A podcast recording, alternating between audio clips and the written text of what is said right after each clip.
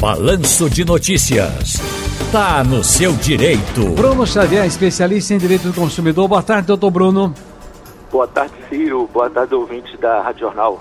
Olha, o cancelamento ou até o adiamento de shows e grandes eventos sempre é uma situação frustrante para muita gente. Ainda mais para quem mora em outros estados, que além do ingresso, eh, essas pessoas se programam com antecedência, muitas vezes pagando passagens, valores elevados, além de hospedagem também, porque às vezes o show é num dia que você não consegue, é à noite geralmente, né? Você não consegue voltar, tem que se hospedar no hotel, numa pousada, enfim. Mas como proceder diante de um imprevisto como esse, doutor Bruno Xavier?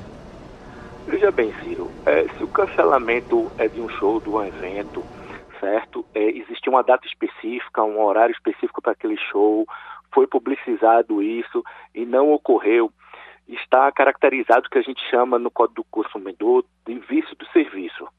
Então, com isso, o consumidor ele pode pedir o reembolso imediato do valor que ele gastou com aquele ingresso. Entendo. Agora, qual é o prazo máximo para a solicitação do estorno? É 30 dias após o anúncio do cancelamento ou, ou adiamento no adiamento do evento?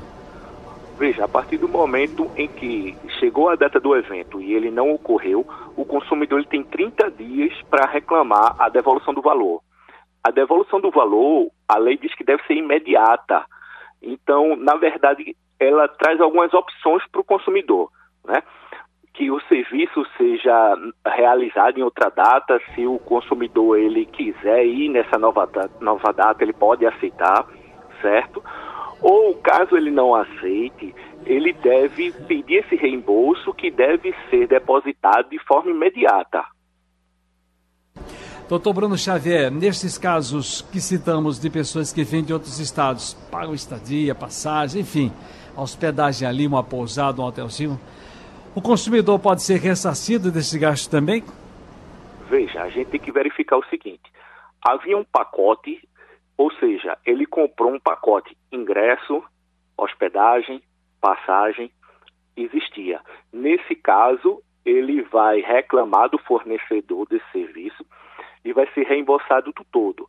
Às vezes, não há o pacote. Então eu compro o ingresso, procuro uma passagem para aquela data, eu também uma hospedagem para aquela data. Então não há o que a gente chama de uma cadeia de fornecimento e consumo. Nesse caso específico, eu vou o, o fornecedor, na verdade, da passagem aérea, da passagem de ônibus, da hospedagem, eles vão poder reclamar a multa contratual. Isso vai ser devido pelo consumidor certo? Agora, o consumidor ele vai poder pedir o reembolso das despesas que ele teve em relação ao produtor do evento, do show que foi cancelado ou remarcado. Entendi, sim. Doutor Bruno Xavier, advogado, ele é especialista, você viu aí, né? Em direito do consumidor, aqui colaborando conosco no, na nossa coluna Tá no Seu Direito. Doutor Bruno, brigadão aí, um abraço, hein? Um abraço, Ciro. Boa tarde.